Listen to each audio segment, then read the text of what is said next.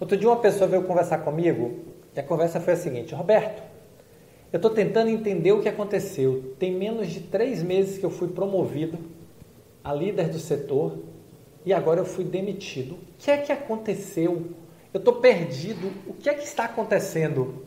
Eu disse: muitas vezes a promoção é um risco muito grande que nós estamos assumindo. Então, cuidado com a sua promoção, porque ela pode ser boa ou ela pode ser ruim. Depende de quão preparado ou preparada você está. E esse é o nosso papo de hoje. Olá, eu sou Roberto Gordilho e estou aqui para lhe ajudar a crescer como gestor e alcançar o sucesso profissional na saúde.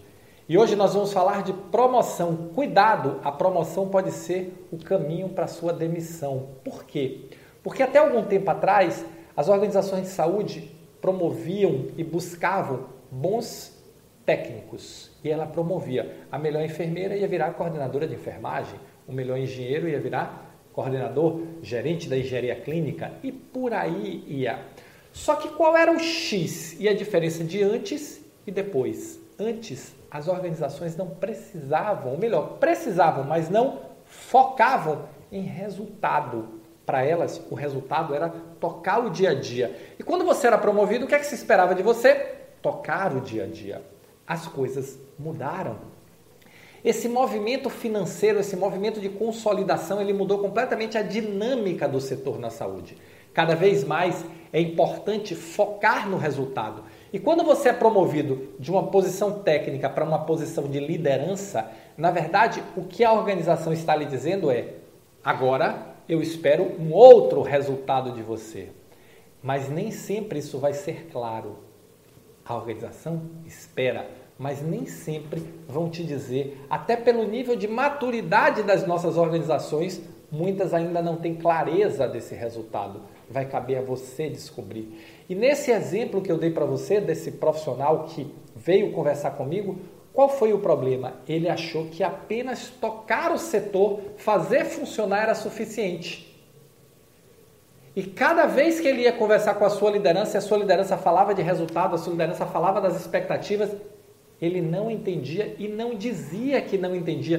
Ele simplesmente achou que por ele ser o chefe, agora estava tudo certo. Mas na verdade não está.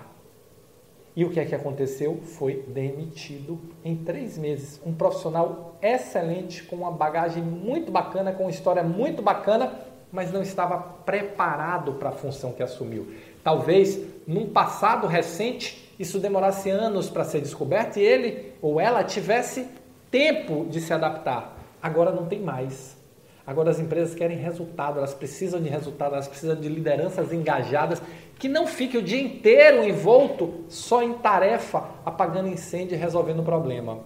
Então, comece a se preparar Independente de se você assumir o cargo agora ou se você tem 5, 10, 15 anos de cargo de gestão, o que acontece é que o mundo mudou e você precisa se atualizar, porque o que você fez até aqui não é suficiente para daqui para frente. Daqui para frente o jogo é resultado. O jogo é resultado empresarial. O jogo é conexão da missão da sua área com a missão da organização, do resultado da sua área com o resultado da organização. E o resultado não é fazer o setor funcionar, o resultado não é simplesmente cumprir a tarefa. Resultado é o que a tarefa produz.